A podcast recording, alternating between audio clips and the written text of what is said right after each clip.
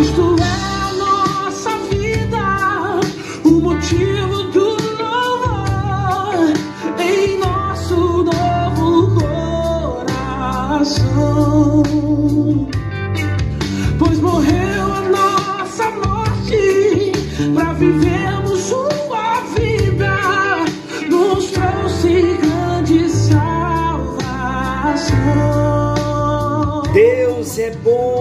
tempo todo. E o tempo todo Deus é bom. Cristo é a nossa vida. Ele é o motivo do nosso louvor. Pois ele morreu a nossa morte para que possamos viver a sua vida. Graça e paz. Está chegando até você mais um encontro com Deus. Eu sou o pastor Paulo Rogério, da Igreja Missionária no Vale do Sol, em São José dos Campos. Que alegria nós estarmos juntos para estudarmos a palavra do nosso Deus. Gostaria de ter tempo para ouvirmos toda esta canção. Louvemos ao Senhor. Glória a Jesus. Como é bom saber que alguém pagou a nossa dívida. E esse alguém foi o Senhor Jesus. Uma dívida que nós não poderíamos pagar. Não tínhamos condições de pagar esta tão grande dívida. Mas ele nos amou tanto a ponto de pagar a minha dívida e a sua dívida. Seja o nosso Deus para sempre exaltado. Nós terminamos no encontro anterior a doutrina da regeneração. Então, lembrando, uma doutrina está ligada na outra. E antes de falarmos de doutrina, deixa eu dizer algo bem importante. Todos nós temos ciência do tempo em que estamos vivendo, das dificuldades que estamos vivendo, não só no Brasil, mas no mundo. De repente você me pergunta, pastor, por que, que o senhor não está falando dos assuntos da atualidade, falando até mesmo da escatologia? Queridos, estamos cientes dos dias que estamos vivendo. Estando ciente dos dias em que estamos vivendo, qual é o nosso propósito de vida? Devemos estar preparados, porque Jesus está voltando. Ele vai arrebatar a sua igreja. Quem vai ser arrebatado? Aqueles que amaram a palavra de Deus aqueles que se desprenderam do mundo e estiverem cheios da palavra de Deus. Por isso, a intenção e o propósito do encontro com Deus, ensinamentos bíblicos, é tudo que nós precisamos amar a Jesus, compreender esse plano da salvação. Estamos salvos porque fomos regenerados para quê? Seria esta uma salvação terrena? Não, queridos, é uma salvação eterna. E toda esta salvação eterna se concretizará na glorificação. Será uma das últimas doutrinas que vamos estar tratando. Então esteja atento, ouvindo o que Deus está nos ensinando, se alegrando com esta grande obra da salvação porque todo este embasamento de ensinamentos da palavra de Deus, eles estarão trazendo para nós esse preparo para o dia do arrebatamento da igreja. Se os dias são maus, isto quer nos dizer uma coisa: estamos perto do arrebatamento. Como nos preparar? Novamente eu digo, estando cheios da palavra de Deus. O que foi que Jesus disse em João? Aquele que tem os meus mandamentos e os guarda, esse é o que me ama. E aquele que me ama será amado por meu Pai, e eu também o amarei e me manifestarei a ele. Então, chegando agora com este entendimento na doutrina da salvação, nós entendemos que Jesus veio buscar a um homem que estava perdido. Lucas 19:10, a história de Zaqueu, porque o filho do homem veio buscar e salvar o que se havia perdido. Quem se havia perdido? O homem.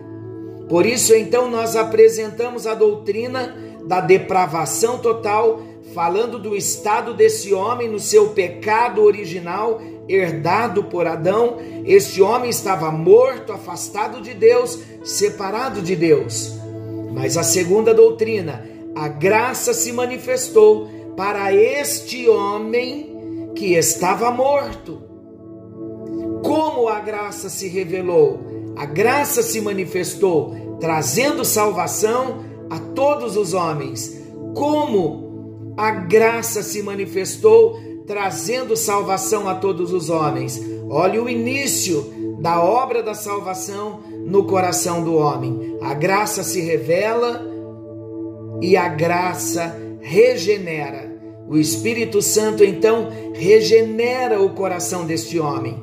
Uma vez nascidos de novo, como foi esse processo? Se eu era pecador, se eu estava morto, se eu tinha uma grande dívida, esta dívida que eu tinha e que não tinha condições de pagar, alguém pagou essa dívida por mim. Alguém sofreu a minha culpa. Alguém sofreu a minha condenação. Alguém sofreu a minha morte. Quem? Jesus. Então o que aconteceu que hoje eu estou livre da minha dívida? A nossa dívida foi transferida para Jesus. Esta transferência de dívida é chamada de doutrina da imputação. Imputação. Repita comigo: doutrina da imputação. Olha quantas coisas gloriosas, grandiosas nós estamos aprendendo.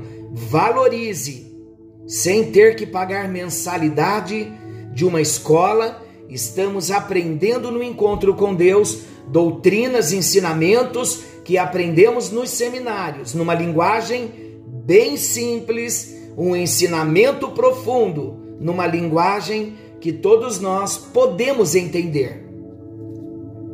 Então vamos iniciar a doutrina da imputação. O que significa imputação? Para clarear para nós.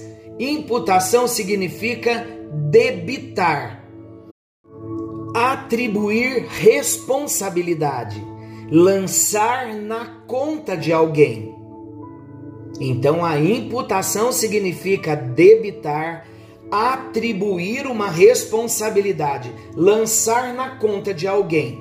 Então, para nós resumirmos, claro que hoje é uma introdução, mas eu quero resumir assim numa frase, para que nós venhamos entender. Guarde bem isso na sua cabeça. Se imputação significa debitar, atribuir responsabilidade, lançar na conta de alguém, o que isso tem a ver com a salvação? Vamos entender? Olha que simples. O pecado de Adão foi debitado a mim. Deus transferiu esse meu débito para Jesus. Então, atribuir responsabilidade. A minha responsabilidade do meu pecado foi atribuída a Jesus, foi lançada na conta de Jesus e Jesus pagou essa minha dívida, esse meu débito.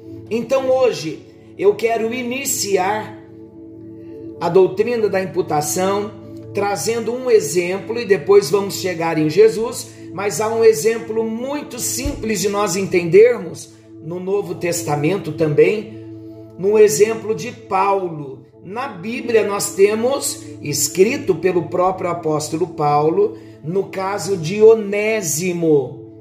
mostrando o que Cristo fez por nós. Vamos ver quem era Onésimo.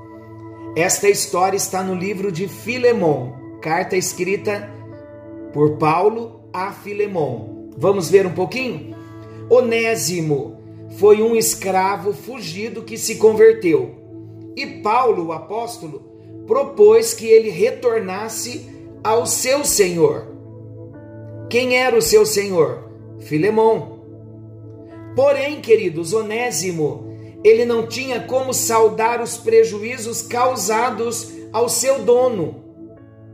Então Onésimo era escravo de Filemon e ele tinha um débito, uma dívida com Filemon. Vamos entender agora. Mas Onésimo, ele não tinha como saldar os prejuízos que ele causou ao seu dono, a Filemon.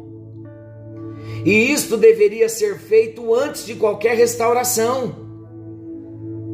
Então Onésimo se converteu com a pregação de Paulo, e com a pregação, com a conversão, ele então contou a sua história, o débito que ele tinha com Filemão. Então, logo o apóstolo Paulo assumiu as dívidas de Onésimo e ele então pediu a Filemão que recebesse o escravo como se fosse ele mesmo. Está em Filemão 1:17. Vamos ver Filemão 1:17. Filemão, uma das cartas do apóstolo Paulo, está lá depois de Tito, Filemão. É um capítulo só. Filemão capítulo 1, que é um capítulo só, 17. Quando só tem um capítulo, então nós dizemos assim: Filemão 17, porque só tem um capítulo. Filemão 17 diz assim: Se portanto, Paulo dizendo para Filemão, foi uma carta escrita para Filemão que era o senhor de Onésimo, Onésimo era o escravo de Filemão. Olha o que Paulo escreveu para ele. Se, portanto, me consideras companheiro, recebe-o como se fosse a mim mesmo. Olha o 18. E se algum dano ele te fez, ou se te deve alguma coisa, lança tudo em minha conta. Em outras palavras, imputa o débito de Onésimo na minha conta o apóstolo Paulo dizendo para Filemão: olhando para Jesus, da mesma forma, o Senhor Jesus Cristo, ele tomou a dívida que nós tínhamos com Deus e cobrou de si mesmo o nosso débito, colocando a sua justiça na nossa conta. Então, olha que interessante. Temos diante de Deus como um divino contador as nossas contas. E desta forma, então, duas colunas a serem lançadas. Lá na contabilidade, nós aprendemos que existe o débito e o crédito. Duas colunas, a coluna do débito e a coluna do crédito. O que aconteceu com relação aos nossos pecados lançados em Jesus? Então, Deus anotou na nossa coluna de débitos o pecado de Adão. E Deus fez isso com toda razão, com toda propriedade, porque nós herdamos o pecado de Adão. Então o pecado de Adão, ele é lançado na conta de todos os seus descendentes. Desta forma, o pecado de Adão é imputado a mim, o pecado de Adão é imputado a você. O pecado de Adão foi transferido. Lembrando que a palavra imputação é transferência. Então houve uma transferência da responsabilidade do pecado de Adão para a nossa conta. Então a, a dívida pertence a nós de direito, pois nós somos filhos de Adão. Em Romanos capítulo 5, versículo 12, a palavra de Deus, o apóstolo Paulo também, ele diz assim: Portanto, como por um homem entrou o pecado no mundo, e pelo pecado a morte, assim também a morte passou a todos os homens. Por isso que todos pecaram. Quando Deus nos vê através de Adão, ele nos vê espiritualmente mortos. A morte física com o pecado pessoal tivera também as suas raízes e origens no pecado de Adão. Então nós somos corresponsáveis pelo pecado de Adão. O pecado de Adão é atribuído a todos os homens. A minha culpa e o meu pecado foram atribuídos, foram imputados, transferidos para Jesus. Olha o que aconteceu. Deus imputou, Deus transferiu na conta do Senhor Jesus o pecado de toda a humanidade. Em outras palavras, aquilo que não lhe pertencia, a nossa culpa, a nossa dívida, o nosso pecado, a nossa injustiça, as nossas impurezas. Por isso que o profeta Isaías, no capítulo 53, no versículo 4, ele diz: verdadeiramente ele tomou sobre si as nossas enfermidades e as nossas dores levou sobre si, e nós o reputávamos por aflito, ferido de Deus e oprimido.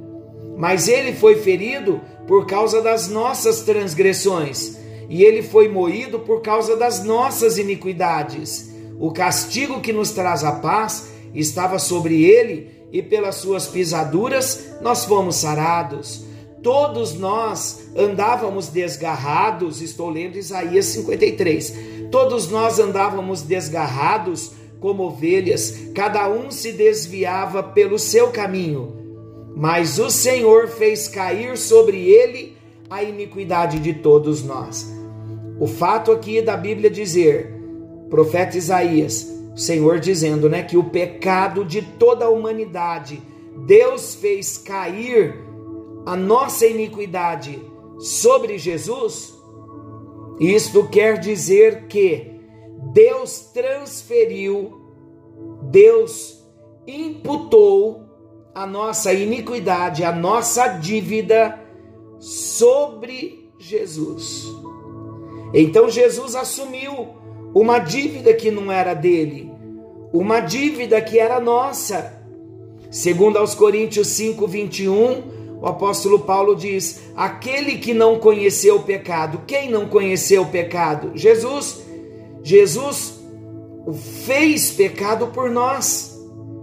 Em outras palavras, ele não conheceu o pecado, mas o nosso pecado foi imputado para Jesus, foi transferido para Jesus. E o versículo termina assim: para que nele fôssemos feitos justiça de Deus. Então, aquele pecado que Jesus não tinha é transferido para ele.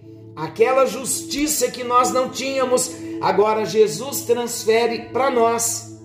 Uma dívida que não era dele, ele assumiu, e uma justiça que eu não tinha, ele transfere para mim. Ele imputa na minha conta. Queridos, isso é amor ou não é amor? Como nós não vamos louvar ao Senhor por tão grande amor que ele nos concedeu? Como não adorá-lo? É reconhecer o, o quão grande foi o seu amor e devolver a Ele a nossa vida, dizendo: Obrigado, Jesus, porque o Senhor assumiu a minha dívida. A minha dívida foi imputada na conta do Senhor. E na minha conta, essa dívida saiu e eu recebi um crédito, eu recebi o teu benefício, eu recebi a tua justiça que foi transferida para mim, que foi imputada para mim. Ó Deus, nesta hora nós oramos para que o Senhor abra o nosso entendimento, para nós compreendermos quão profunda é a doutrina da imputação. Queremos te agradecer porque Jesus Cristo assumiu a minha dívida. A minha dívida foi transferida para Jesus. A nossa dívida foi transferida na conta de Jesus. E na minha conta que havia débito, ele zera este débito e ele torna o meu saldo positivo, transferindo para minha conta a sua justiça. Eu quero te agradecer juntamente com os meus irmãos nesta hora, porque nós começamos a entender que neste novo nascimento houve no tribunal divino houve uma dívida que teve que ser paga. Houve um débito que foi cancelado. E houve uma justiça, um crédito que nós recebemos mesmo sem merecer. Obrigado pela vida imputada a nós, pela justiça imputada a nós. Muito obrigado, Senhor. No nome de Jesus oramos. Amém. E graças a Deus. Lembrando que imputação é transferência. A nossa dívida foi transferida para Jesus e ele transferiu para nós e imputou para nós a sua justiça. Forte abraço. Que Deus te abençoe. Querendo o bondoso Deus, amanhã estaremos de volta nesse mesmo horário com mais um encontro com Deus. Forte abraço, fiquem com Deus e até lá. Pois seu nome é santo. Hosana, Hosana, Hosana.